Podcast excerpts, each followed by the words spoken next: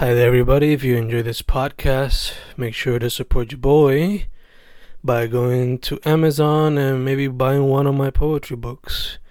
Just write Fernando Correa Gonzalez on Amazon search, and all of my books should pop up immediately. I don't know, pick one of your favorites, pick one that interests you. I don't know. And yeah, support your boy. Peace. Enjoy the podcast. Estamos grabando, grabando, Fencast grabando. Yo estoy en Sabana Grande bajo una calor bastante heavy. Pero mi invitada esta tarde está en otra parte de la isla. Pero antes de eso, ¿quién es mi invitada hoy? Hola, mi nombre es Cindy Jiménez Vera. Soy poeta. Soy de San Sebastián del Pepino, pero vivo en Bayamón, Puerto Rico. Y vaya, hace calor o hace fresquecito. En Bayamón hace mucho calor, sí. está, está haciendo mucho calor. Bueno, no puedo decir que, que haga frío en algún momento, ¿verdad? En alguna parte de la isla, a menos que sea en, en, mi pueblo de origen o, en, o en, zonas más eh, montañosas, ¿verdad? Y rurales. Pero hoy sí es un día particularmente caluroso. Bayamón, sí. Y se nota que es verano. sí. Ach, pues vamos directo al grano, chica. ¿Cómo fue que llegaste a la literatura y cuándo fue que decidiste escoger poesía y literatura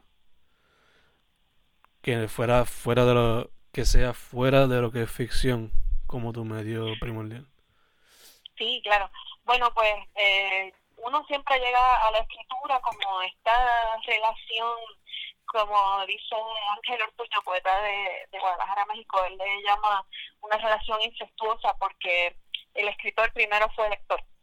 Así que eh, yo empecé leyendo desde muy pequeña, eh, desde que aprendí a leer. A mí me compraban muchos libros también porque eso es algo que yo quería.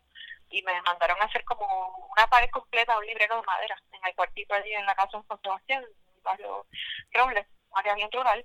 Había un carpintero, ¿no? Y, y y a él se le, se pidió que por favor que nos hiciera eso, ¿no? Eh, y, así fue como eh, fuimos consiguiendo. Mi papá cuando viajaba al área de San Juan, eh, ¿verdad? Porque vivíamos, como dije anteriormente, en el Pepino, eh, traía libros. Eh, también mis tías que vivían en los Estados Unidos me mandaban libros eh, bilingües o en inglés o español, a veces mi mamá me traducía, ¿verdad? Porque uno va aprendiendo inglés también. Eh, y y empecé con los cuentos tradicionales. Eso fue como, como la base, ¿no? De, todo. Yo creo que todo está en los cuentos folclóricos, o como le llaman cuentos de hadas, aunque no haya hadas, ¿no? Estos cuentos que empiezan en la tradición oral. Eh, tanto mi mamá como mi papá me los leían y me los contaban. Y eso yo creo que fue la base más grande, porque decidí estudiar incluso literatura comparada cuando me gradué de la escuela superior, eh, Patria Torres Ramírez, en San Sebastián y eh, entré a la Universidad de Puerto Rico, recinto de Mayagüez, al colegio, y ahí estudió literatura comparada. En la escuela ya yo participaba de esos certámenes de poesía que hacían tanto a nivel escolar, pero también tuve la suerte que en esa escuela superior que mencioné en San Sebastián llegó una convocatoria de un certamen de poesía de la Universidad Interamericana en Aguadilla que incluía estudiantes de escuela superior y estudiantes universitarios. Así que a mí eso me pareció hermoso y la maestra de español que ya sabía mis inclinaciones eh, para escribir, en, concreto poesía, me lo hizo llegar esa convocatoria, la compartió conmigo. Y bueno, pues creo que fue a través de ella que yo me atreví a enviar las participaciones y pasó el tiempo. Y a través de ella también recibo yo una noticia que yo había ganado en ese concurso y bueno, yo todavía, yo tengo 40 años, yo todavía guardo eh, ese sobre Manila con el certificado eh, de esa de ese certamen de poesía porque de alguna manera ahora uno de adulto, después de tantas cosas que han pasado ¿no? en la carrera y tantos pues, libros publicados y, y, viajes a festivales, ¿no? invitaciones y, distintas cosas que le ocurren al escritor en su carrera, yo creo que esa fue la primera experiencia en la que uno puede de alguna manera digamos por ponerle un verbo, profesionalizar lo que hasta ese entonces era un sueño o eh, no eh, un deseo eh, de, ser escritora de, de, escribir poesía como de una manera seria no no como hobby y pude ver que eso era posible estando en la escuela superior y bueno pues como mencioné antes estudié literatura comparada en Mayagüez y ahí tuve experiencias eh, de todo tipo. Eh, por ejemplo, en el departamento de inglés yo recuerdo que trajeron escritores estudios ricas eh, a la universidad y fue que vi por primera vez a Pedro Pietri a Tato Gladriera. Eh, A mí me impresionó mucho ver poetas vivos, porque tú sabes que en la escuela y a principio en, en los cursos básicos de la universidad, casi siempre que uno lee literatura por personas muertas, ¿no? Y, y tú lees a los clásicos, obvio, que, que que son importantísimos, pero tú relacionas el oficio de poeta como con gente muerta, ¿no? Este, por lo menos en ese en esa época. Eh, yo estudié en la escuela en los 80 y 90, ¿no? entonces, ver a poetas que uno empieza a estudiar y a leer y a golpearse con ellos, verlos vivos eh, y verlos eh, en las performances ¿no? de, sus poemas y, y verlos recitar, leer en vivo, pues a mí me, impactó mucho. Para mí fue increíble, ¿no? Fue como esta segunda experiencia luego, ¿verdad?, de haber participado en el certamen. Esta segunda experiencia de ver, ah, pero esto también es posible. Eh, los poetas viven y, y, pueden hacer esto en vivo, ¿no? Y, viajan y, y, comparten su obra y, ¿no? Puede haber una especie de diálogo con, sus lectores, ¿verdad? En, en vida. Eh, y pues me impactó muchísimo también. Pero aún así, eh, no sentí en aquel momento, cuando estudiaba en la universidad, que, que quería como publicar, a pesar de que había algunas eh, revistas, ¿verdad?, independientes y algunas publicaciones, eh, incluso universitarias, yo no, no sentía que era el momento, porque creo que, y todavía me duró, en los 22, eh, estaba en esta etapa exploratoria en la que tú eh, estás encontrando tu propia voz. Uno siempre empieza como imitando a los que uno admira, a esos poetas, algunos clásicos, otros que vas conociendo pues más recientes, y uno empieza a entender el oficio, eh, eh, ¿verdad? Como en un taller de herramientas, mirando a quien te enseña e imitando los movimientos hasta que uno va encontrando tu ritmo y vas encontrando tu propia manera de hacerlo. Eh, y en eso yo me tomé mi tiempo. Eh, y, y no fue hasta los, digamos que al principio de la década de mis 30 años, que, que incluso publiqué mi primer libro, que fue en 2011, 2012. Eh, mientras tanto, sí, había publicado entrevistas eh, puertorriqueñas y, y en otros países, en Venezuela, Argentina y, México, ¿no? Eh, pero y aquí en el de Cultura Puertorriqueña también eh, se publicó eh, poesía, antes de yo publicar libros, pero no fue verdad hasta que yo sentí que no solo tenía algo que decir, sino cre creía que había encontrado una manera eh, ¿no? de decirlo, que entonces eh, exploré la posibilidad de eh, asumir la escritura pública y entonces publicar eh, un libro. No sé si contesté la pregunta, pero... Sí, sí, sí, está bien, está bien. Eh, te a ver que te pegué un poquito más el teléfono, chica. Que me pegue un poco más, ¿eh? Sí, ahí está bien, ahí está bien. Ok, sí, pero yo, ¿se pudo grabar? No, es que hubo un momentito que como que te me fuiste un poquito, casi al final. Ok. Pero estamos bien. Ah, ok. Eh, reflexionando en tu experiencia y eso me conectó mucho contigo con lo de que cuando viste a los poetas en vivo pues como que te voló la mente y te cambió la perspectiva. Sí, mucho, porque especialmente Pedro Pietri. Sí, sí, sí. Fue impresionante porque no era solo lo que decía, era todo. Él era, él mismo era el performance. Eh, no, no, vamos, que ya uno había leído, por ejemplo, obituarios puertorriqueños pero verlo caminar, verlo pararse frente a uno con ese maletín que decía Reverend of the Church of the Mother of the Tomatoes. Sí, sí, sí. Y, eh, increíble, increíble, ¿no?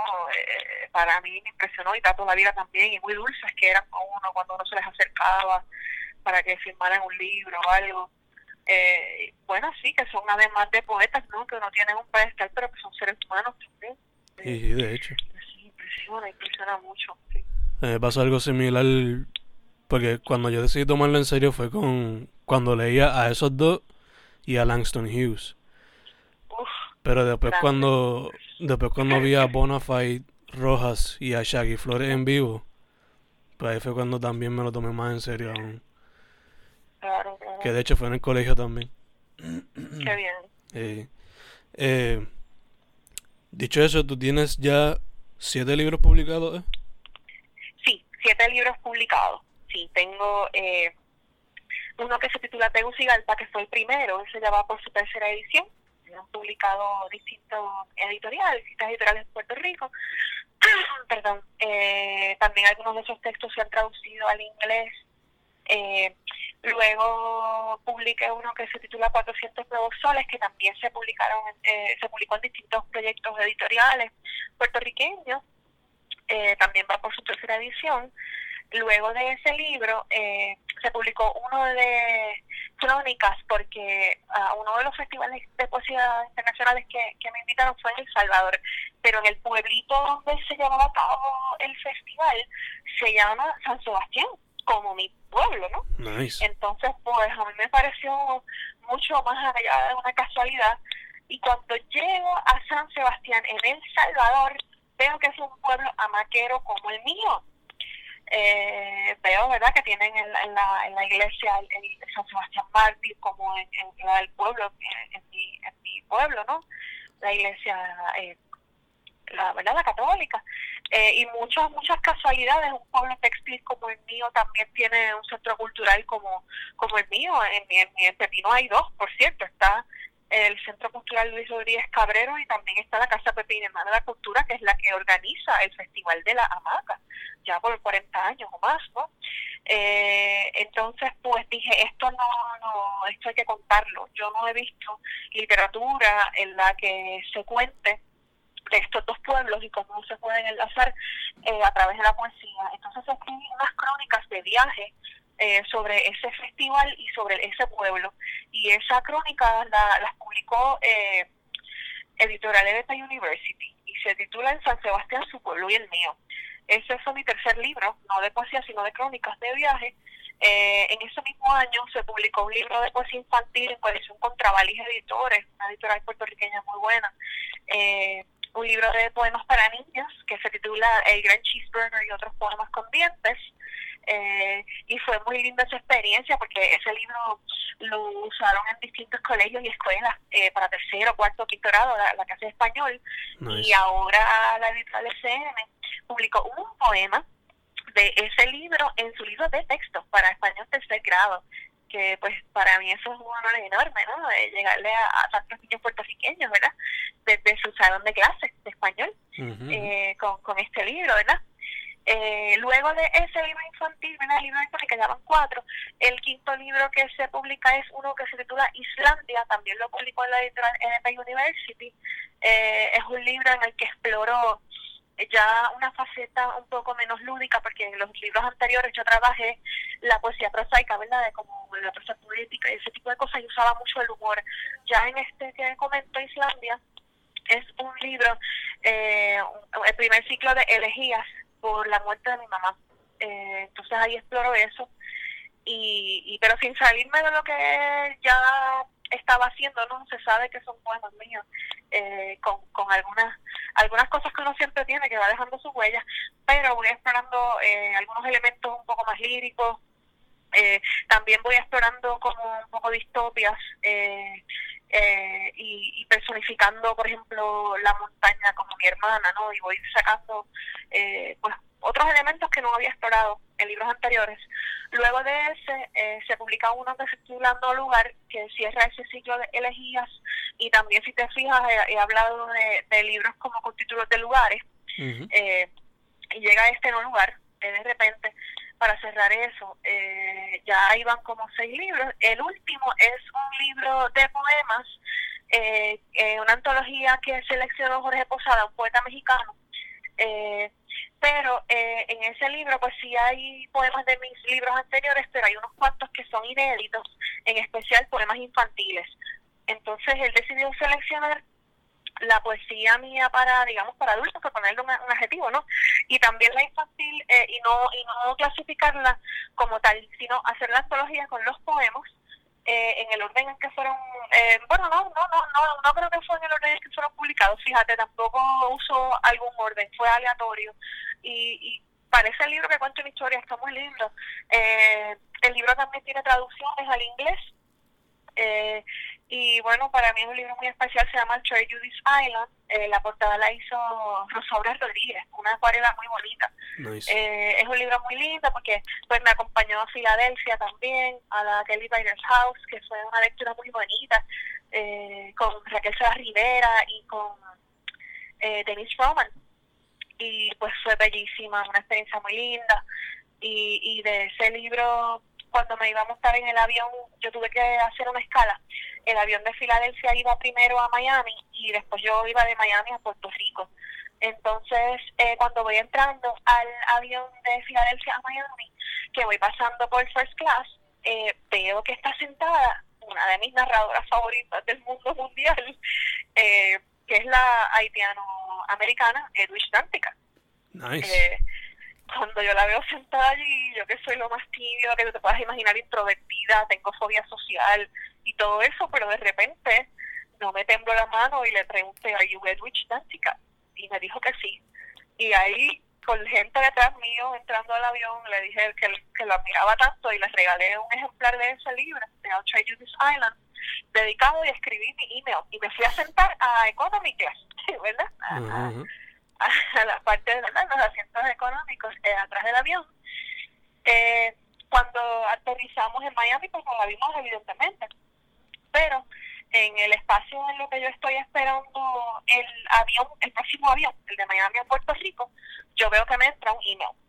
Mm. Cuando veo el eh, quién lo escribe, ¿no? El remitente, Edu Eh, así que empieza a temblar. No sé cómo, cómo reaccionar a eso, pero lo abrí y ella eh, leyó el libro en el viaje ¿no? de Filadelfia a Miami, le encantó eh, y me escribió de poemas en específico y versos específicos y por qué le había gustado. Eh, o sea, fue un email largo, bello, como bien pensado, ¿no? Tan rápido. Y yo casi no podía reaccionar, así que no me contesté en ese momento. Llegué a Puerto Rico y yo creo que tardé dos días en contestarle el email, ¿no? Para agradecerle su lectura y, y sus palabras. Y le respondí y cuando ella responde esa, eh, mi, respuesta, ¿no? Me pide si puedo usar unos versos de un poema mío como epígrafe para su próximo libro.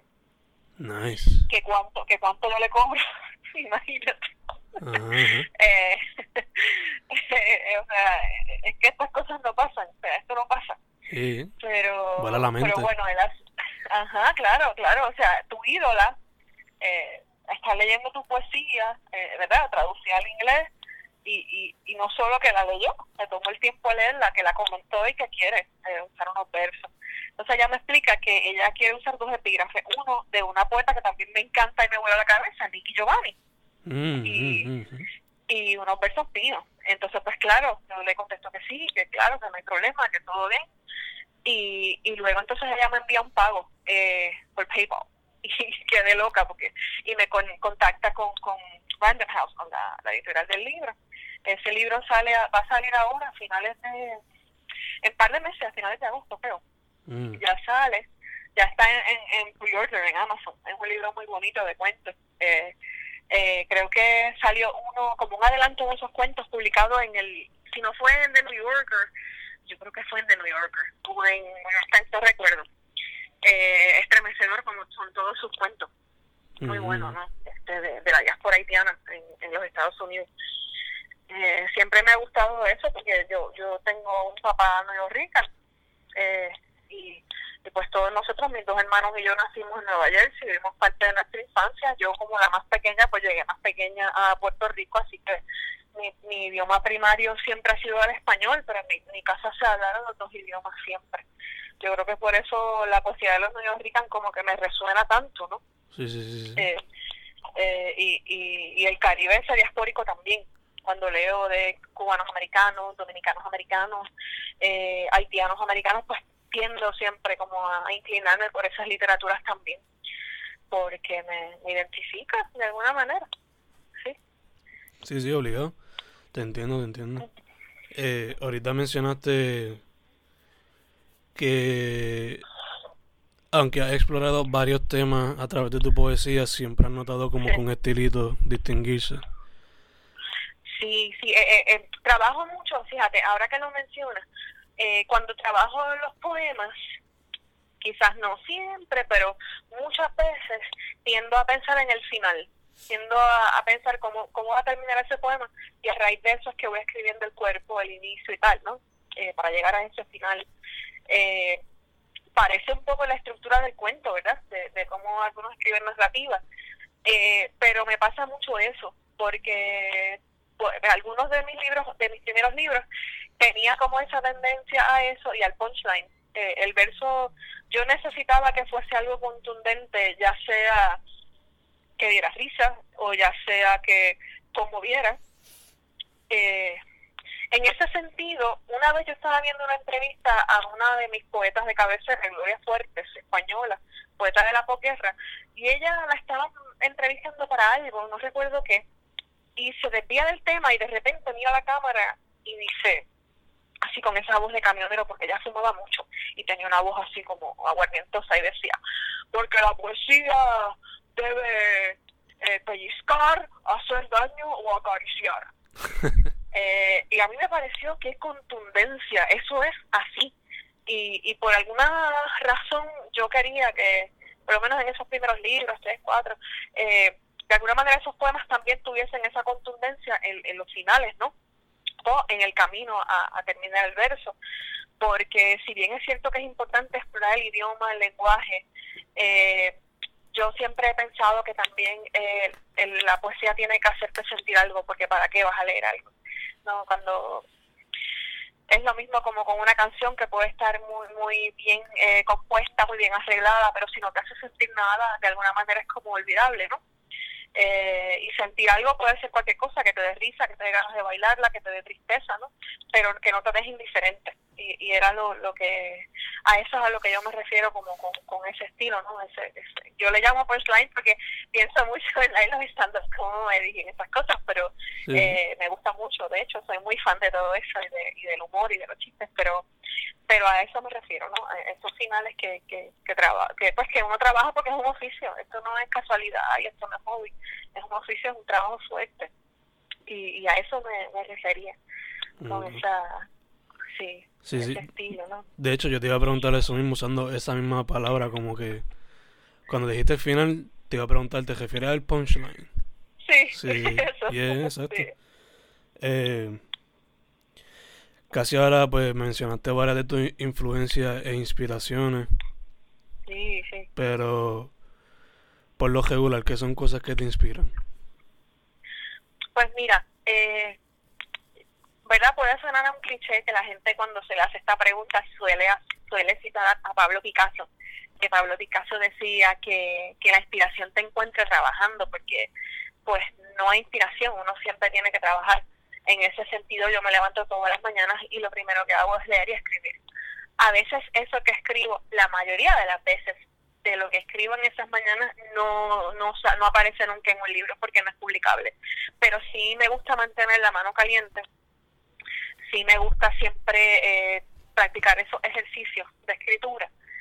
Así que, ¿qué me inspira? Pues yo creo que la disciplina, la disciplina de escribir eh, y, y también, eh, pues uno no puede ser indiferente, ¿no? A, a, lo que uno vive como primera persona, como mujer, ¿verdad? En una isla, eh, por las situaciones, digamos, eh, ¿verdad? Nuestro, nuestro compromiso civil yo creo que es importante porque si uno tiene un privilegio, yo creo que sí hay que admitir que uno como escritor publicado sí tiene un privilegio, no todo el mundo puede publicar y publica.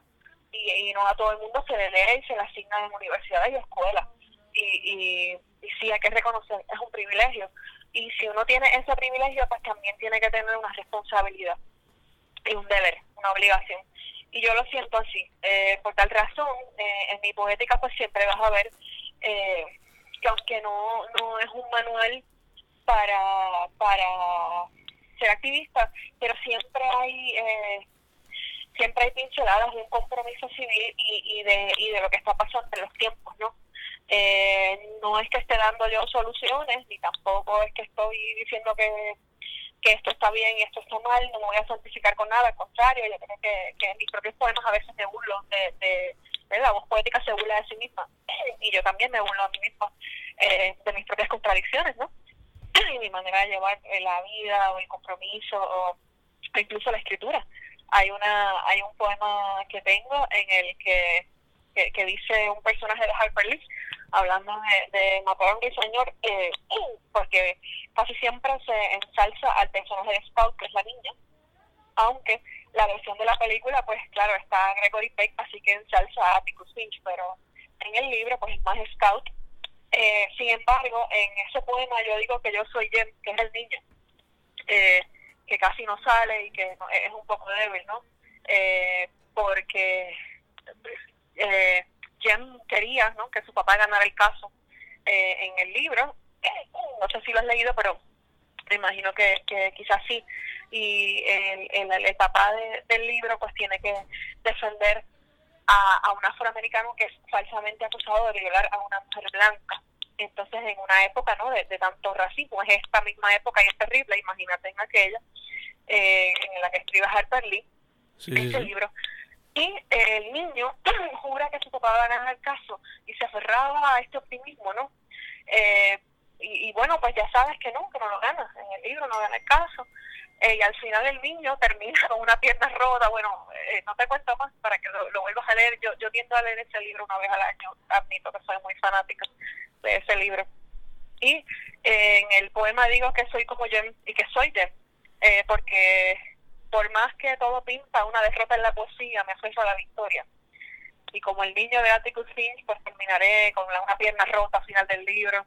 E incluso, no sé si recuerdas que hace unos años, eh, eh, cuando Harper Lee estaba muy viejita, a punto de morir, deciden sacar una especie de secuela que ella no había querido publicar nunca a ese libro. Sí, sí, se ve como hace dos añitos. Eh, ¿Te acuerdas? Que hubo una, una disputa porque eh, como ella nunca tuvo hijos, decían que, que la albacea de su obra lo que quería era dinero, ¿no? Pero resulta que el libro pues, fue un, eh, un fracaso en crítica, un fracaso en venta, y hubo una noticia que yo leí que decía que hubo librerías que ofrecían devolverle dinero a los, a los lectores para que devolvieran el libro. Entonces, pues en el, en el poema yo digo eso, que, que me, va, me va a pasar igual en la poesía, porque eh, y es. De cierta manera de, del ego del poeta que se cree que va a trascender y pues nada que ver. Eh, Puerto Rico es una isla pequeñísima de 3.5 millones de habitantes y hay muchísimos poetas. Entonces, siempre he pensado que todos somos como poetas menores y me parece bello y poético. Hay un poema de Charles Simic de su libro El mundo no se acaba, que explora eso. Son estos poemas horizontales o, o poemas en prosa en el que habla de que este es el tiempo de los poetas menores, adiós Whitman, adiós Dickinson.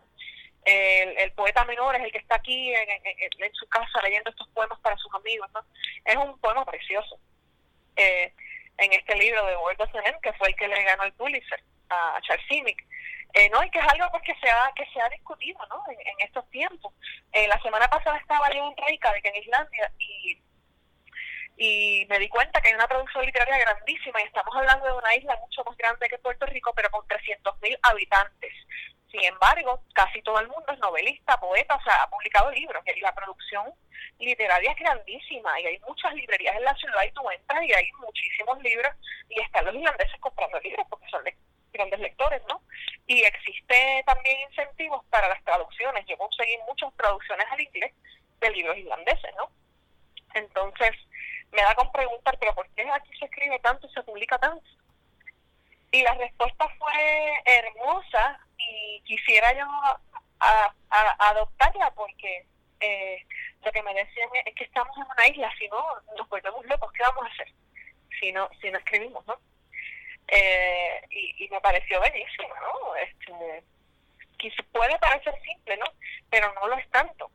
Eh, es una manera de expresarse eh, y de expresar lo que hay y sobre todo de, las cosas que se escribe allá.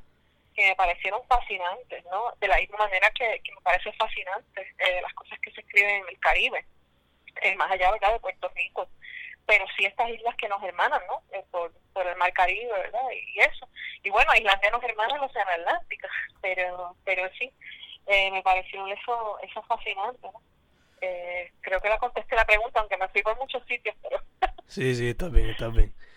Ese, ese, esa respuesta que me dice me recuerda mucho a lo que pasamos muchos artistas durante el tiempo de María, ¿no? Que especialmente en ese tiempo, pues, el arte era un medio de escape. Sí. Sí, el, el, tiempo de María fue bien difícil para, para todo el mundo. Fue, fue terrible. Eh, había días que yo me levantaba con una desesperación eh, increíble. Eh, a mí me publicaron una crónica eh, que me dolió bastante escribirla y publicarla, eh, la revista global de la Fundación Funglobe, Funglobe, que es una ONG en República Dominicana, ellos tienen una revista global, está en línea, esa crónica en la que habla un poco de las experiencias rurales aquí en Puerto Rico, porque eh, si bien es cierto que toda la vida a la parte rural de la isla no se le hace mucho caso, en especial también cuando se viene a estudiar a escritores y artistas, siempre se piensa en la urbe y, en las personas, ¿verdad? Y los artistas urbanos, pero a los rurales como yo, eh, no se nos piensa tanto. Entonces, ah, pasó, María pasó algo parecido a nivel de país, ¿no? Todo se concentró en que el área metropolitana no tiene electricidad. Entonces, la, la crisis la sintieron porque, claro, el área metropolitana se quedó sin electricidad, sin comunicaciones y sin agua.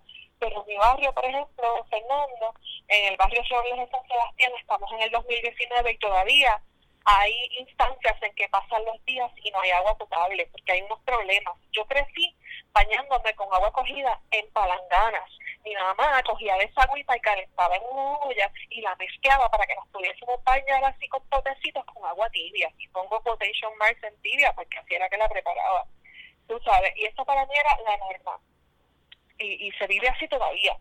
Eh, y de esto no se habla nunca es algo, no fue hasta que María destapó esta otra realidad en el área metropolitana, entonces nos ponemos a pensar en la precariedad este como isla. Cuando esto, pues, los pocos accesos a la cultura, al arte, ¿no? Que gracias a estos centros culturales que te comentaba, los ejemplos en San Sebastián, ellos hacen eh, concursos de poesía, ellos hacen ballet para los niños, ellos hacen un sinnúmero de cosas, exhibiciones de arte que incluyen eh, artistas jóvenes, escolares, universitarios, adultos, personas de la tercera edad o sea, si no es por esa gente que está haciendo la cultura en estas áreas rurales, nada, nada es posible porque el área metropolitana se olvida totalmente. Y con esto no estoy exagerando, lo digo yo y cada vez que lo digo y lo publiqué en esa crónica, todo el mundo está de acuerdo. Lo que pasa es que, ¿qué vamos a hacer? Nos toca a nosotros mismos hacer, hacer estas cosas. Entonces, hace poco me preguntaban por, por poetas más o menos de mi generación y yo no pude... Eh, eh, más que mencionar a las poetas de pueblos no del área metropolitana, porque siempre son las mismas poetas del área metropolitana que mencionan. Pero, y aprovecho este espacio para mencionar sus nombres. A mí me interesa mucho, por ejemplo, la poética Cintia Montalvo de Utuado, me interesa, por ejemplo, la poética de Estrella Pérez de Arecibo, Zuleika Pagán de Arecibo, eh, me interesa Iris Alejandra Maldonado de La Baja, o sea, eh, me interesa Mariluz de Acevedo de San Sebastián del Pepino, me interesan mucho, mucho estas poéticas porque son mujeres que tienen tanto que decir, que tienen doble barrera. Porque, bueno, uno, como mujer siempre tiene que como esforzarse el doble para que le tomen en serio, pero con las mujeres reales es el triple, porque no solamente el doble para que te tomen en serio como un par, como el hombre, sino también eh, a veces la misma mujer urbana eh, no te igual a la, como mujer rural, ¿no? Eh, y yo creo que es importante que se sepa eso, que, que, sí, que existimos, que las mujeres rurales a veces tenemos que emigrar a las áreas urbanas y a, la, a estas áreas metropolitanas, porque, porque es muy difícil eh, trabajar y hacer una vida ¿verdad? En, en estos lugares con, con tan pocas oportunidades y tan olvidadas. ¿no? Eh, sí. Y te entiendo por completo, o sea, yo en parte de mi misión como como artista y poeta, escritor, todo eso, es tratar de presentar lo más posible del área oeste de la isla, que frecuentemente es ignorada. Claro. Em, sí, solamente se recuerda que está Cabo Rojo, que está Rincón, que es el área turística, o esta eh, nueva generación de personas que son del área metropolitana, tienen una mentalidad urbana, se educan y van, entonces compran propiedades en áreas del oeste, siembran y creen que con eso están haciendo algo, digamos, como solidario, que no, no lo, no, claro, no estoy diciendo que no, pero de alguna manera es un poco también de gentrification y lo resienten quienes son del área de toda la vida y no han podido trascender sus dificultades. Lo digo pues por experiencia propia y de familiares y de, y de personas que conozco, ¿no? Eh, eso en España se le llama, ese fenómeno que también se da en España, no solamente aquí, eh, ellos le llaman los neorurales, que son mm. estas personas que tienen algún podercito adquisitivo, ya sea mucho, o sea que ahorraron y pueden comprarse una pensión o piquita y van a sembrar y, tienen su, este, sus cabritos y tienen sus cositas y producen y hacen cosas muy buenas y yo pues los admiro, ¿verdad? Y los felicito. Pero también están las personas circundantes de esas áreas que pues que no tienen la, la, la misma herramientas y, y pues lo resienten, ¿no? Que como, como un poquito, como yo decía, gentrification y white savior, tú sabes, y, yo creo que eso pues es un espacio hay que tener cuidado y, y solidaridad genuina, ¿no? Sí, con sí. eso también, pero sí he leído que es un fenómeno ya a nivel mundial, se está dando con esto de volver a, a un lugar, ¿verdad? Y, y ese tipo de cosas, ¿no? Sí, sí. Entiendo. Y que hay, hay dos cosas aquí, ¿verdad? Con el tema de los lugares. Sí, sí, sí, entiendo, entiendo. Eh, cambiando el tema un poquito, eh, ¿qué otro elemento artístico te gustaría explorar? Pues mira, te vas a reír, eh, pero me gusta mucho el cómic. Eh, Nice. no no soy tan dibujante, pero sí consumo mucho cómic y cuando digo cómic te lo digo de todo el espectro. Yo te consumo DC, yo te consumo Marvel, yo te consumo Dark Horse, yo te consumo los independientes, yo te consumo de Canadá, de Estados Unidos, de México, de España, de Argentina, de Chile, eh, de Colombia. Yo te consumo, o sea, todo tipo de cómics, blanco y negro, colores, o sea, de, de todo tipo de cómics, de niños, este, adolescentes, de todo, o sea, eh, todo, todo. Eh, creo que me parece fascinante cuando en el 96 y 97 a Spiegelman le dan un Pulitzer por, por un cómic, ¿no? Mouse. Eh, y luego de eso, pues han tenido, ¿verdad?, que, que seguir explorando y creando una categoría para eso, porque se dieron cuenta de la importancia del medio, ¿no? Y, y lo impactante que puede ser, a- además de estético y bello, ¿no? Y me puede comunicar. En algún momento, no sé, pensé, quizás mi, mi amor y mi obsesión con los cómics, que los cómics también era poesía, porque a mí hay momentos que, que me hacen lo que dice Gloria Fuertes, que que leo un cómic y o me pellizca o, o, o, me, o me acaricia, ¿no? O, ¿verdad? O me hace daño. Eh, como decía Gloria Fuertes con los poemas. Y, y eso pasa, ¿no? Eh, y, y sí, me gustaría, quizás tenga que, que buscar a, alguien que, que dibuje, ¿verdad? Como, como es el caso de muchos eh, guionistas de cómics, que son los que escriben y otros dibujan. No todo el mundo tiene la suerte, ¿verdad? De ser eh, el, el guionista y, el, y el propio artista, ¿no? Eh, que es lo más lindo. Eh, incluso el, el, el, autor de, la, de, la- de las letras, el eso es tan bello también, ese arte del lettering, me parece precioso Eh, ¿verdad? Y, y- el, color, y tú sabes que son muchos artistas, un cómic son muchos, no, no.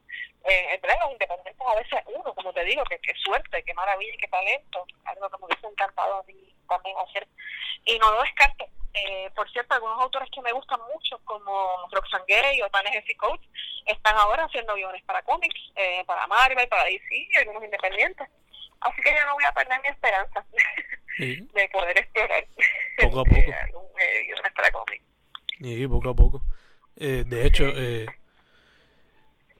¿te gustaría, tendrías ya en mente como que un approach que tienes hacia eso o sería biográfico? ¿Qué, qué te gustaría explorar bajo el cómic? bajo el cómic, ahí sí que me, me encantaría explorar eh, temas, digamos, eh, de, de lo que hablábamos de lo rural. Eh, también me gustaría explorar eh, el tema del anticapacitismo o el ableism, como le llaman en, en- inglés, ¿no? Sí, sí. a esta cultura de, de, de discriminar contra personas que tenemos, ¿verdad? Eh, discapacidades, como le llaman, o necesidades especiales. Yo soy una persona con sordera y, y tengo nistagmo. Yo no puedo conducir por la vista. Y bueno, pues uso hearing aids, ¿verdad? Los, audífonos eh, para escuchar, serían dos condiciones. Eh, sin embargo, pues no, no, a veces eh, pensamos que, que las personas, pues, eh, el, el, que la meta de personas con discapacidades es adaptarse al mundo y no pensamos que nosotros podemos adaptarnos a, eso, ¿no? Y que, y que lo que nos pasa a nosotros no es un defecto, sino es, parte de quienes somos. Es hermoso. En eso me encantó la película última de, perdona que se cómics, pero es que es algo que me encanta, la, la película última de los Avengers, Endgame, en la que mi adorado eh, Hulk y Banner logra hacer una fusión y se da cuenta de que su condición eh, no es una enfermedad, sino su cura. Sí, sí, sí. Y, y, eso me, me, fascinó y me pareció una metáfora preciosa para el anticapacitismo, ¿no? Y el, el, el, el anti-ableism, como le llaman. Eh, y bueno, creo que es una manera de explicarlo perfecto, ¿no? Eh, trayendo un poco al personaje que se conocía, ¿verdad? Como Professor Hulk no lo llaman así en la película, pero los que conocemos un poco los cómics, ¿verdad? Algunos de esas vertientes de Hulk, pues una de ellas es esa. Y y me pareció fabuloso. Yo, yo quisiera explorar cosas así en, en, en los cómics, ¿no? Eh, además de, de, que uno nunca suelta la poesía, ¿sabes? Siempre va a haber unas pinceladas de, de poesía, pero pero sí me encantaría explorar esos temas, entre entre otros, ¿no? Que, que pudieran surgir. Ok, nice, nice. Eh, Tú ahora mismo sigues trabajando como editora en Agua Dulce, ¿verdad? Pues sí, Ediciones Agua Dulce nació en el 2012 eh, aquí en mi casa.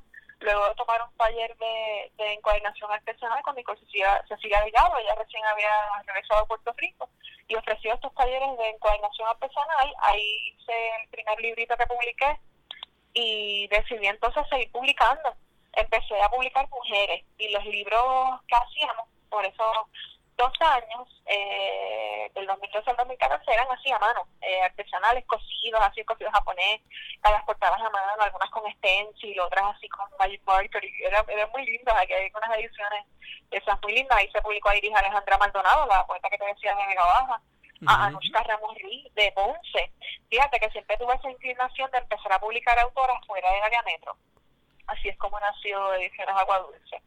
Y bueno, luego pasamos a hacer coediciones en el 2015 con Travalis Editores, que es una editorial magnífica, que amamos y admiramos mucho, ¿verdad? Dirigida por Mayra Colón y Zaira Carasto. Y eh, ahí dejamos la artesanal para hacerles ya eh, digital y en, en, impresión como ya tú la conoces, ¿no? Este, regular, tradicional, ¿verdad? Este, y, y de ahí en adelante, luego en el 2016 eh, para adelante, eh, hemos publicado nosotros, ¿verdad? Este, Ediciones Agua Dulce sin coedición, salvo una coedición que hicimos en el 2017 con Disonante y una este año en el 2019 con la impresora. Pero fuera de eso, todos los temas pues han sido de Ediciones Agua Dulce eh, editado completamente. Entonces, pues ahí hemos trabajado con colegas eh, editores también del proyecto como Alex Maldonado Elizardi, Gadiel Francisco Ruiz Rivera, que son dos poetas magníficos de aquí de Puerto Rico. Gadiel también es de Vega Baja, un poeta muy bueno, ¿verdad? Fuera de área metro. Ahora está recibiendo acá en área metropolitana, pero es un poeta de Vega Baja y muy activo en, en el Centro Cultural de Vega Baja, ¿no? con la promoción de la, de la poesía, de, de la de, de la cultura en general en su propio pueblo. Y eh, incluso él ilustró ya varios libros, uno de ellos para ediciones Agua Dulce, de, la poeta española Verónica Aranda, un libro que se llama Isla Galápagos, Daniel Francisco Ruiz Rivera ilustró precioso, además de que para Agua Dulce publicó un poemario magnífico que se llama Lógica Escata, muy bueno, y pues sí, he tenido una suerte tremenda de, colaborar con, con, con, poetas y editores y, y, y, y grandes artistas, ¿no? Y gente de la cultura, que, que no son nombres que uno conoce tanto en área metro y son personas y artistas de una talla impresionante y, una humildad. Eh, también magnífica, ¿no? Y, pues sí, esa ha sido la suerte grande de, Agua Dulce, las personas, las personas tan lindas con las que uno ha podido colaborar para poder publicar autoras y autores, ¿verdad? Que, que algunos sí ya eran conocidos, otros no, y eso nos entusiasma eh, pues poder difundir un poco más ¿verdad? La, la obra, la, poesía en particular de, de muchos de esos escritores. Y de hecho, de hecho, como cuán extensa está la librería ahora mismo de, de, Agua Dulce. ¿Cuántos libros hay? El catálogo de Agua Dulce, ahora eh, sacamos el libro 50, número 50, ¿verdad? En estos siete años, que es una novela de el poeta y narrador eh, y editor puertorriqueño Rafael Acevedo. El libro se llama El amante de tu hermana. Y es una novela, y, y, pues es una novela eh, como lo que llaman noir, ¿verdad? Policial. eh, eh, bien fascinante, a nosotros nos entretuvo mucho porque hay partes como graciosas, ¿no? Además de que está esta persecución, ¿verdad? Eh, y, y, bueno, no cuento mucho, pero creo que le puede gustar mucho a las personas. nice, nice. Eh, ya tú llevas bastante tiempo en la escena literaria y artística de Puerto Rico. Eh, ¿Qué me puedes decir de cuando empezaste a estar activa? ¿Cómo se ve ahora? ¿Qué tú crees que le hace falta para que siga creciendo? ¿Y cómo se le ve a las muchachas? Pues algo que me fascina y que lo he mencionado, casi casi te he contestado la pregunta porque he mencionado mucho en a lo largo de la entrevista a muchas eh, editoriales dirigidas por mujeres, fíjate. Eh, te mencioné la impresora, que eso lo trabaja Nicole Cecilia Delgado y Amanda Hernández. Mencioné Trabalis Editores, que eso es de Mayra Colón y Zaira Paranza. Eh, no mencioné, pero sí admiro muchísimo editora Educación Emergente, con base en Cabo Rojo eh, eh, Ramón Collazo y Beatriz Denis Figueroa. Eh, eh, bueno, Ediciones Agua Dulce eh, lo dirige una servidora, eh, además de que tengo ¿verdad? colaboradores de, todos los géneros, ¿verdad? no solo ordinario, hombre y mujer, pero de todos y todas. Eh, y, y así que yo creo que para ahora mismo, eh, si, si te digo, no es el mejor momento para editar o publicar o escribir, puede sonar pesimista y puede sonar clichoso. Lo que pasa es que si no lo digo, también. Así que mira, vamos a empezar a decir eso y vamos a un poco desmentirlo en esta respuesta. Mira, ¿por qué quizás no sea eh, eh, propicio? Porque en muchos países de Latinoamérica, España y, eh, y, ¿verdad? Y, por decir otros países de Europa, el mismo Islandia que estuve hace poco, el Estado provee becas eh, provee eh, opciones como económicas para que distintos proyectos editoriales independientes puedan producir, puedan editar, puedan publicar, incluso becas eh, individuales para autores y artistas que puedan, por ejemplo, mira, tienes esta beca, este año este autor publica un libro con esa beca que se le dio. ¿verdad? Asimismo lo hacen con editoriales independientes y proyectos pequeños, ¿no? Eh, entonces, eh, y no es solamente como que hacen un concurso y se lo dan a una o dos personas, es que son un montón. Cuando tú ves esa lista, tú dices, era, le dieron, ¿verdad? Existen estos fondos destinados para el apoyo a las artes editoriales y a, los escritores. Y eso es el caso es en México, el caso es en Argentina. E incluso una vez que me invitaron a mí en, a una serie del libro internacional en La Habana, eh, una poeta que se hospedó conmigo, argentina, ella estaba becada a asistir a ese festival porque ganó una beca en Argentina, o sea, que, que hasta para eso lo becan, además de para publicar, o sea, para viajar, para tantas cosas, ¿no?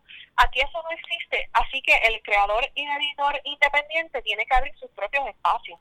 En ese sentido, eh, en esta década en la que estamos, ¿verdad? Este, abrió un espacio bien grande Nicole Cecilia Delgado Cerveza de Puerto Rico cuando hizo la FIA, que es la feria del libro ¿verdad? independiente alternativo, porque ahí se da espacio a que eh, los proyectos puedan exhibir eh, y, y, vender sus productos y darlos a conocer. Y eh, el evento se, se hace ¿verdad? Este, varias veces al año y ya la gente lo espera. Y ya es un evento que cada vez que se hace se llena y se llena no solamente de, las personas comunes, pero hay otros editores que dirigen unos proyectos un poco más, grandes que van a ver las mesas de las editoriales y van a ver que se está produciendo y a consumir, a comprar escritores, ¿verdad? Eh, personas, de, ¿verdad? Lectores, críticos, ¿no? Que van y, están pendientes además de, todo el mundo, ¿no? Los lectores, que a quien en último uno quiere llegarles a todos los lectores, o sea, a tu vecino, al vecino de aquel, o sea, a, a, toda la gente, ¿no? a todos nosotros que es con, con quienes nos, nos identificamos. Así que desmintiendo un poco si no es un, no, no es un país propicio o un momento propicio para publicar, es por las razones que te dije, porque no hay esas alternativas. Pero lo desmiento. Entonces está de abrir el propio espacio. No siempre se dan las condiciones, ¿no? Pero sí está eso, ¿no? Y está como las colaboraciones y como... En el caso de Visiones de es bien difícil eh, porque los altos costos de producción no, no son... Eh, tú no puedes hacer ese tipo de actividad solamente con las ventas porque no alcanza e imprimir en Puerto Rico, eh, como es el caso de Agua Dulce, que todavía no ha querido imprimir fuera, eh, por querer que su producto sea 100% pues, puertorriqueño, hecho en Puerto Rico, lo que sea, pues ahí hemos tenido pérdida. En este caso, pues eh, no, no escondo, ¿no? Que, que quizás financieramente no estemos como en el momento más óptimo. Está muy difícil la producción y a veces hay días que, que digo, pero tendremos que cerrar el proyecto o que, ¿qué haremos, ¿no? pero lo hemos estado haciendo por siete años, vamos a ver qué pasa, eh, si hay que pausar o qué, pero no así, o sea, llevamos ya 50 títulos, 50 títulos, y, y, a, y a cada uno de ellos, ya sea en edición o coedición, lo, lo amamos infinitamente porque le hemos puesto, eh, además de recursos eh, económicos, le hemos puesto recursos artísticos, o sea, cariño, amor, y, y es como un hijito. Yo a veces lo veo así, cada libro publicado como un hijo de todos nosotros, de, los que hemos estado trabajándolo en edición, en diseño, en, en, en incluso vislumbrar cómo va a ser, ¿verdad? Todo eso, ¿no? Ah, es junto con, con su autor o su autora o su autor X, ¿no? Eh, o autores. Eh, y, y pues eso, o sea que sí, es difícil eh, la escena, digamos, para editar y publicar depende de cómo lo va a llevar, porque, por ejemplo, hay otras editoriales que imprimen fuera o que hacen eh, como en Amazon, ¿verdad? Es como que lo que lo pueden imprimir a un costo más razonable, incluso los, los costos del diseño y demás, y pues ellos no quizás no incurran en un gasto tan oneroso, tan grande, ¿verdad? Así que pues eso va a depender de cada proyecto como lo vea. Pero igual estoy segura que de, que todos coincidimos en que si existieran estas posibilidades de que el Estado provea estas convocatorias que no pueda eh, postularse y tener unos fondos para, para la producción, e incluso eh, hay mejores ayudas para distribución, no solo en la isla, pero también al mercado hispano de Estados Unidos, que ahora mismo es tan difícil. Yo creo que, que fuese mucho mejor el panorama puede mejorar. Y aún así eh, estamos florecidos porque fíjate tú cuántas editoriales he mencionado y, y, y, algunas he olvidado mencionar que son muchísimas de las independientes que ahora mismo están están ofreciendo a los lectores eh, la vanguardia de la literatura actual no solo la poesía. Así que, viste cómo me contradije cuando te dije al principio, no, ahora es el mejor momento, pero fíjate tú, que, que aún, que aún en el, en el cemento, ¿verdad? Y en el pavimento nacen, nacen plantas, ¿no? Se, se salen, crecen. Yo creo que es una situación parecida a eso. Sí, que, que este es una situación difícil, pero que como quiera se puede florecer. Sí, sí. Sería sería mejor, ¿verdad? En, un, en un huerto, ¿no? Y con, con las mejores condiciones, pero pero lo hemos estado haciendo todos, no solamente Agua Dulce, aquí hay que, hay que hablar de todo, de todo. Pienso en, en Editorial Pulpo, pienso en Ediciones a la Lluvia, pienso eh, en tantas, pues, impresora, en, en la secta de los perros, en Folio, o sea, en tantas, tantos proyectos hermosos, Casacuna en el oeste, tantos proyectos hermosos y maravillosos, ¿no? Que, que se dedican, entre otras cosas, a, a publicar y a la edición de libros, libros en Puerto Rico, que, que no, no, no, no podemos mirar para otro lado, hay que ver lo que está pasando. Algo muy lindo. De hecho, de hecho. Eh, ahorita me hablaste de la experiencia de conocer a, Can a Edwidge Cantidad. Eh, sí. Digo, Danticat. Eh, sí. Asumo que esa fue una de tus mejores experiencias, obligado. Pero... Sí, sí, no, pero no, te tengo que decir, eh, como escritora, la mejor experiencia que, bueno, pues tiene que ser eh, que mi mamá haya leído eh, mis primeros libros antes de morir. Eh, nice. Porque yo todo lo que he hecho y lo sigo haciendo, aún aunque no esté, es para ella. Y todo lo que me pasa, pues sí, ha sido bonito, ¿verdad? Y, y lo agradezco porque ¿verdad? Este, es importante ser agradecido, pero, pero siempre digo que es para ella. Así que mi logro más grande es que ella me haya podido leer en vida. Ok, ok, nice, nice. Eh, dicho eso, y ya que casi ahora hablamos sobre la escena, ¿qué consejo le daría a alguien que se quiere meter a ser escritor ahora mismo?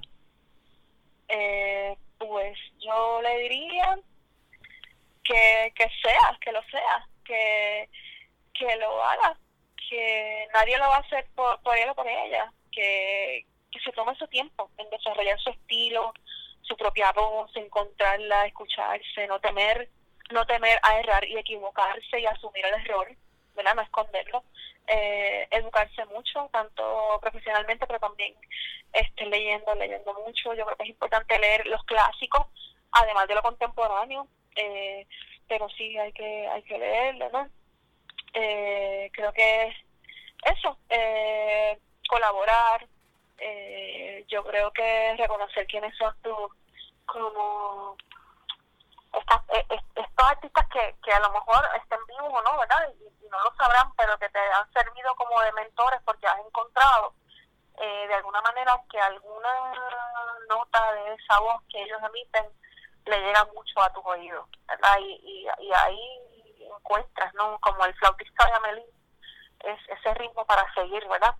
Pero o sea, darte cuenta también cuando cuando es seguirlo pero no imitarlo no eh, y, y, y, eso yo creo que, que sí que lo hagas que hay que hacerlo que, que me parece que según como dicen en Islandia que una isla eh, si uno no escribe y no, no hay una expresión artística ¿verdad? y literaria entonces se vuelve loco pues lo mismo eh, aunque fue de una manera jocosa pero igual aquí también también hay que recibir eh, un poco la locura verdad eh, en, en, plan bonito no en, plan de que de que a veces lo, lo cuerdo o el raciocinio pues también es cuestionable verdad y dentro de qué parámetros no quién decide qué es pero pero sí yo creo que, que lo haga que, que hay que hacerlo. Eh, sí sí que sí que lo haga que lea mucho que y eso que y, y eso que sea generoso que sea muy generoso. Sí. Que no tenga miedo. Que no tenga miedo, sí. Sí, porque, mira, eh, algo que, que yo aprendí cuando recién empecé a trabajar, yo, yo soy bibliotecaria de profesión, llevo 18 años siendo bibliotecaria. Y algo que mi primer año, cuando empecé a hacerlo, una maestra me dijo, mira Cindy, el no ya está, tú vas por el sí, porque si tú preguntas y te dicen que no, el no ya estaba, eso ya tú lo sabías, pero si te dicen que sí, y a mí eso siempre me marcó, y es verdad, el no ya está. Cuando uno intenta hacer las cosas, uno va por el sí. Eh, porque si uno se queda de brazos cruzados o de brazos caídos, el no siempre ya estaba. Pero y si, pero si hay un sí, ¿entiendes? Así que con, con esto pasa igual. Eh, sí. Eh, entiendo, entiendo. Eh, dicho todo eso, ¿está trabajando en algún proyecto ahora mismo? ¿Qué, qué está pasando? Pues ahora estoy, estoy trabajando, eh, pero como editora también, no en Agua Dulce, sino en un proyecto de una editorial chilena que me invitó a, a curar una antología de poetas caribeñas de Cuba, República Dominicana y Puerto Rico. Y estoy en eso. Ya termina el proceso de selección, ¿verdad? Pero estoy uh, acomodando y estoy trabajando en el prólogo de eso. Así que ese es el proyecto, se publica en, en la editorial Libro del Cardo en Chile. Eso es lo que estoy trabajando ahora. También trabajo eh, en, mi, en mi faceta como escritora en otro libro infantil que se llama Poemas para mis nietos y otros parientes imaginarios. Eh, porque pues yo no tengo nietos ni hijos tampoco, pero bueno, esa, esa es la voz poética que hablamos bien, uno, uno se permite esas licencias poéticas y esa ficción, ¿verdad?, en, en, los libros. Eh, sí, en ese libro pues voy trabajando algunos poemas en, en de distintas tradiciones eh, de la escritura infantil a nivel mundial. Trabajo los eh, las calaveras mexicanas que son poemas jocosos para Día de Muertos, en el que se habla de distintas personas como si fuesen epitafios de personas que están vivas pero como si hubiesen muerto, ¿no? Con muertes o cosas, o cómo escapan a la muerte. La muerte siempre es una calavera o una eh, personificación, ¿no? Como si fuese un personaje. Eh, y son muy lindos. Trabajo las calaveras, también he trabajado el limerick, que, que es una tradición anglo, ¿verdad? Este, en algunos casos creo que es irlandesa, que se trabajan pues cierta, cierto número de, sílabas, ¿no? En, en, en los versos, ¿verdad? y también se trabaja un poco el tema eh, jocoso, el, el limerick. Eh, y bueno, y así también le he dedicado algunos poemas en verso libre, otros en, eh, con rimas, a, a hijos e hijas de algunos poetas que he publicado sus libros. Por eso el título, Poemas a mis nietos. ¿Recuerdas que te había dicho que algunos libros que yo he publicado los siento como mis hijos? Pues como esos autores han tenido hijos propios, pues el chiste es que son como mis nietos, ¿no? Entonces, por, por eso es que el libro también se titula Poemas para mis nietos y otros parientes imaginarios, porque algunos poemas pues, son para esos niños, esas niñas y esas, esas niñas, ¿no? De, de los autores que, que he publicado. Sí, pues en eso llevo trabajando, eh, pero no tengo prisa. El libro está casi terminado, pero uno siempre piensa así. Y la verdad es que cuando uno, cuando uno es artista, uno sabe que hay una pieza, ya sea de arte visual o, escrita, que nunca está terminada, uno simplemente decide publicarlo.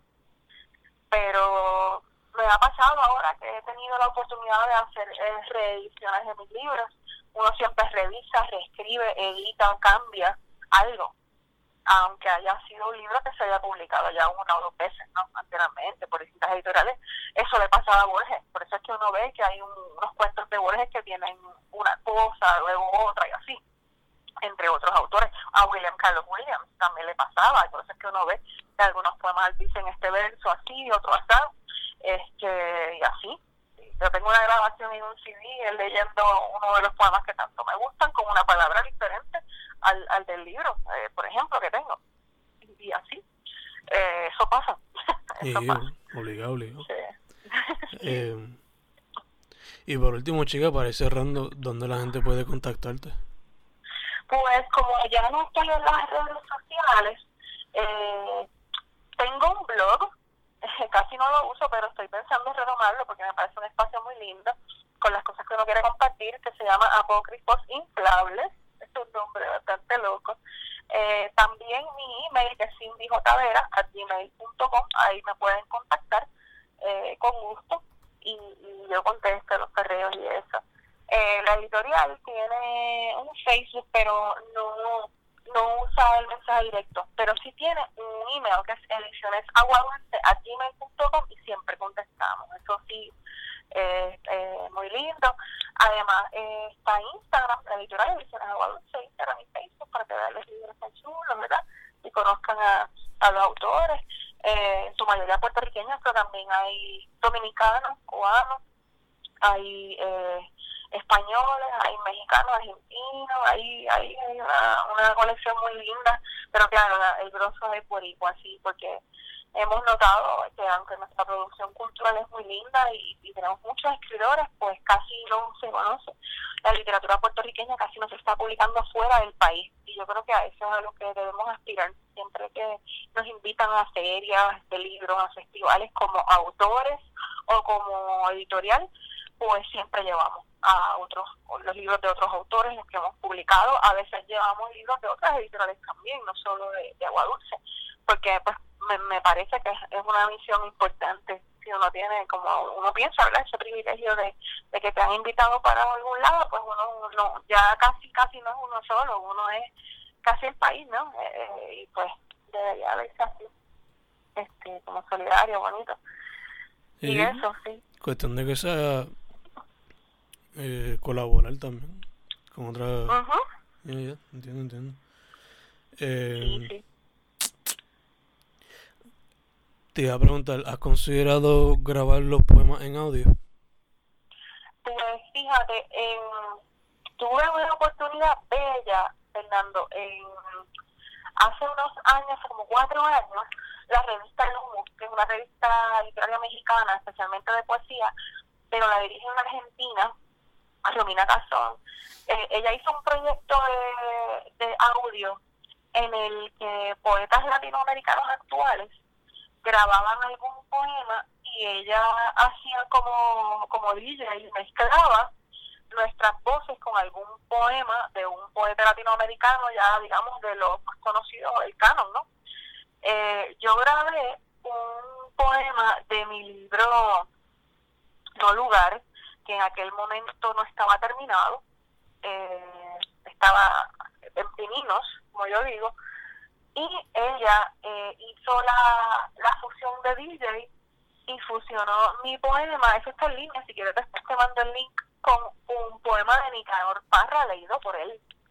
Entonces, eh, para mí me parece bello porque se oían mis versos, eh, ¿verdad? Eh, yo leo mi poema y de repente está Nicanor Parra leyendo el de él y, y de momento empieza como, como estuve haciendo la comparación como DJ y de repente algunas palabras mías y otras de él como vamos, no sé, parece que una canción, es increíble, es algo bello. Y lo hizo pues con, con distintos poetas latinoamericanos, ¿verdad? Y es una colección bella. Eh, a mí eso me, me gustó mucho, ¿no? Eh, la experiencia, me encanta trabajar el audio, sobre todo porque hay personas no videntes que yo creo que es importante que disfruten la poesía, ¿no? Eh, como tipo audiolibro o algo así. Es importante, de la misma manera que me encantaría que que tuviésemos un proyecto eh, como hay en, en España, que está, está en línea ese proyecto, de poemas en, lenguaje de señas, señalizados. Entonces, eh, alguien que esté en la computadora presiona, puede leer el poema y además de leer el poema, está en lenguaje de señas. Es muy lindo eso. Eh, me parece fascinante también porque traducir la poesía al lenguaje de señas eh, es un reto porque la poesía tiende a ser abstracta y el lenguaje de señas es muy, muy directo y muy literal a lo que se va explicando, ¿no? Y pues yo creo que sí, que, que, podríamos hacer algo así, no sé, me encantaría. Y pues eso que te dije de la voz eh, fue con, con esta, la revista El Humo. A mí me pareció espectacular, que México siempre me, me ha brindado como unas oportunidades tan únicas, diferentes, bonitas, trascendentales. Yo no sé, ha sido muy generoso. Yo creo que no solo con, con mi trabajo, con el trabajo de muchos puertorriqueños y puertorriqueñas y, y, latinoamericanos en general. México es de los países latinoamericanos como más, más abiertos a, la poesía, a literatura y a la, y a la producción cultural. Sí, sí, que siempre están activos. Ay, sí, bello, bello. Sí, no, pero me encanta, me encanta la idea de, de grabarlos en, eh, así en audio, sí, seguro. Nice, nice. Pues chicas, este, yo creo que eso sería todo. Este, no sé si quieres mencionar algo más. Pues nada, darte las gracias por la oportunidad, eh, tanto para hablar sobre mi trabajo como autora, pero también como editora y bueno, a, a editor de bibliotecaria también. Eh, y eso, que, que pues estoy bien agradecida. La verdad que sí, qué bueno que, que estés ahí en el área oeste, eh, ¿verdad? Y, poniendo el área oeste eh, al, eh, arriba, ¿no? Eh, que, que estemos pendientes de la producción cultural de allá. Muchas gracias. Y se hace lo que se puede. Eh, pues eso sería todo entonces. Eh, Fencas con Cindy Jiménez Vera, poeta, editora y muchas cosas más. De ediciones Agua Dulce directamente desde Bayamón, ¿verdad? Ahora mismo. Sí, sí, sí, ahora mismo, pero con pepino en el corazón siempre. exacto, exacto. Pues hemos terminado, gracias chicas. Muchas gracias, hasta la próxima.